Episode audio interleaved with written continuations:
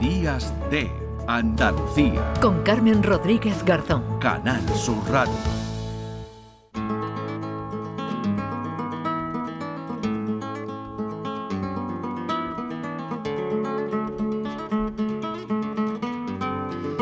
Decíamos que son eh, dos aniversarios eh, de los que estamos hablando en esta mañana de domingo 12 de marzo, de los que no nos gustaría hablar, nos gustaría que no hubieran ocurrido esos terribles atentados hace 19 años, ni que tampoco el próximo martes, como así va a ser, se cumplan tres años de ese confinamiento por el COVID que nos eh, cambió la vida. Antes lo hablábamos con el epidemiólogo Amos García, pero vamos a hablar también de cómo nos cambió mentalmente la pandemia, si somos mejores personas en general o sacó lo peor de nosotros. Julen Alba es doctor en psicología y mindfulness. Eh, Julen, ¿qué tal? Muy buenos días. Hola, buenos días. Bueno, le pregunto cómo nos ha cambiado como sociedad la, la, pandemia y qué nos supuso ese confinamiento y todas esas restricciones que vinieron después. Bueno, pues eh, yo digo, ejerzo de psicólogo tanto a nivel público como privado y al final tengo un poco pues la visión de, de ambas partes, ¿no? De un poco de lo que son los recursos eh, asistenciales por un lado, pues a nivel público, ¿no? Y luego pues tengo carácter carácter privado. Y al final sí que lo que veo es que eh, evidentemente siempre ha existido muchísimo muchísimos problemas pues de depresión ansiedad estrés no y al final lo que ha hecho un poco la covid todos estos años es eh, poner en manifiesto pues esa patología subyacente no darle como un, un, empujón muy muy mm. muy fuerte porque ha, introducido en nosotros pues un ansiógeno enorme no al final el, el, la covid fue pues de la noche a la mañana pues muchas cosas que concebíamos eh, desaparecieron pues por el tema el tema de salir a la calle el tema de pues la persona que tenía un negocio la persona mayor que está en una residencia que no puede ver a su familia eh, la gente joven que está en el momento de descubrimiento y, no puede salir de su casa eh, bueno y aparte todos los problemas pues eso no gente que igual no puede mm. convivir pues mujeres que han tenido órdenes de alejamiento y, y conviven con el agresor pues situaciones muy complicadas mm. también. Eh, em, Julen, por un lado vimos eh, una sociedad que se comportó en general de, de, forma ejemplar, ¿no? Acatando, asumiendo, bueno, pues que esto tenía que ser así, que nos quedábamos en casa y como decías, pues quien tenía un negocio tenía que cerrarlo, no podíamos salir a la calle, dejamos a los niños, a los ancianos, ¿no? En las residencias. Pero vimos un comportamiento ejemplar por un lado, pero, pero también vimos, por ejemplo, ¿no? Cómo se arrasaba con productos que pensábamos que iban a acabarse. O sea, ¿salió un poco lo mejor y lo peor de nosotros? Sí, desde luego, desde luego, porque eh, yo tengo el recuerdo eh, inicialmente de cuando empezó un poco todo de la gente, voy a voy a rellenar el depósito del coche, mm, que era como a ver, pero realmente por mucho que rellenes el depósito del coche, o sea, son cosas que te quiero decir que al final dices, pues igual es más importante que, que, la gasolina se destine a un transporte de, comida que vaya a un supermercado.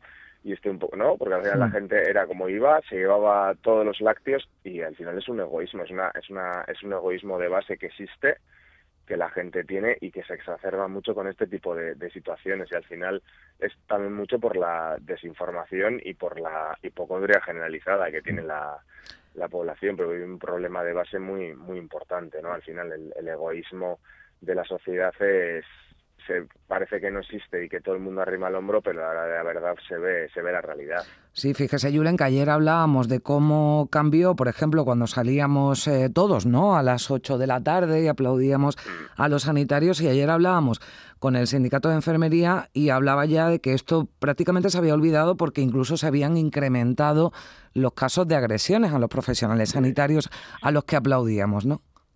Efectivamente, efectivamente yo tengo muchos compañeros, pues tanto médicos como enfermeros, enfermeras y médicas, y vamos, y desde luego es, es una pasada, ¿no? El, el tema de que parece que en su momento eran el, el recurso fundamental de la sociedad y a toro pasado, pues al final es, bueno, ya, ya ha cumplido su función, ya, ya ha caducado esta, esta relación y, y tampoco es así, porque al final te quiere decir que han estado al pie en cañón en todos los sentidos, con toda la desinformación que ha habido, toda la mala información, y al final pues yo creo que se merecen un reconocimiento más allá de, un aplausito a las a las 8 de la tarde, ¿no? Hablabas de, de, esos problemas de ansiedad, de depresión, ¿no? Que, que habían aumentado, se habían incrementado o se habían acentuado ¿no? entre, entre la población en distintos sectores.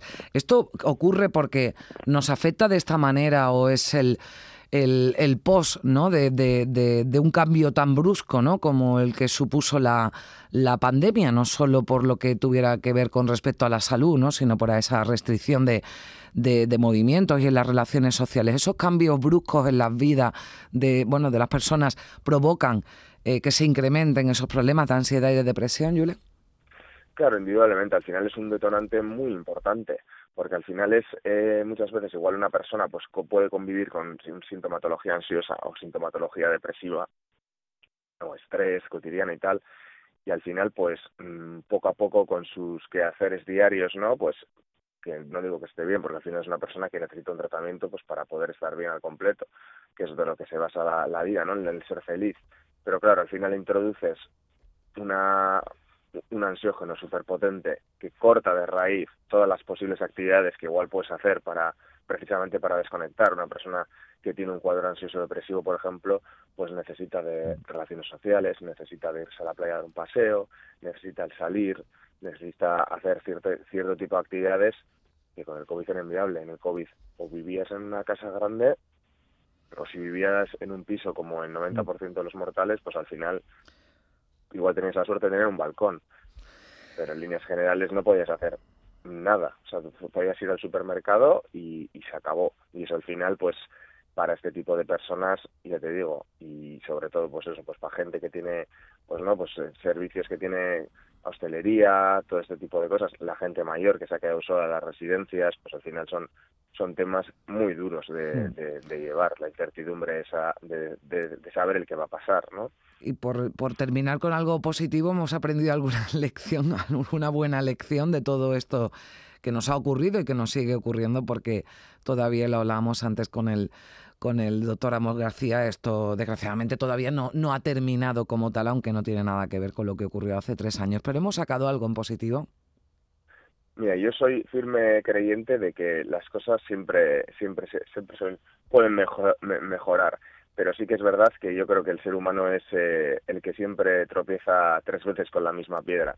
Y al final, a pesar de que ha, ha podido haber muchas cosas buenas, yo, yo tengo la, la creencia de que si algo de esto vuelve a pasar, nos vuelve, nos vuelve a pasar lo mismo. O sea, que no, la, la gente al final no, no ve la, la evolución, ve, ve, la gente olvida muy rápido las cosas y ve la inmediatez. Pero porque es lo que la sociedad prima hoy en día, la inmediatez, el tener todo ya y, y no se valoran las cosas ni se, ni se cuidan las cosas como se deberían. Entonces eso es un problema de base, de base muy importante y yo confío en que mucha gente haya podido mejorar ciertos aspectos y que se hayan trabajado, pero pero pues, complicado lo veo bajo ese punto de vista. Sí. Pues esperemos que sí, si no, si nos están escuchando, pues uno que mire un poquito sí, para, sí. para adentro, para adentro también y, y no piense un poquito. Tampoco. No, no, piense un poquito de aquí a hace tres años, ¿no? Como, como estábamos y, y cómo estamos claro, ahora, bueno, pues eso, también eso igual. sí. con eso igual también nos sale un poco de, de actitud positiva y un poco más de generosidad, menos individualismo. Muchísimas gracias a Julen Alba, doctor en psicología y mindfulness, por acompañarnos en esta mañana de radio. Un saludo. Un saludo. Cuando me encontraba al borde del abismo, de vuelta de todo en un punto final, sin una esperanza, sin un clavo ardiendo, sin un salvavidas en medio del mar. Cuando yo pensé que había vivido todo y perdí el billete hacia nunca jamás, dado por sentado que no queda nada, nada que perder. Y apareciste tú, tú me has hecho vudú, hiciste que mi cielo se pintara apareciste tú entre la multitud y tengo que decir, tú me has cambiado, suerte la mía al poderte encontrar. Me complementas, eres mi mitad, como el sol y la luna, el agua y la espuma del mar. Tú me has cambiado, como nunca pude imaginar, y de tu mano me dejo llevar. Me quitas las dudas, qué buena fortuna me das. Tú me has cambiado.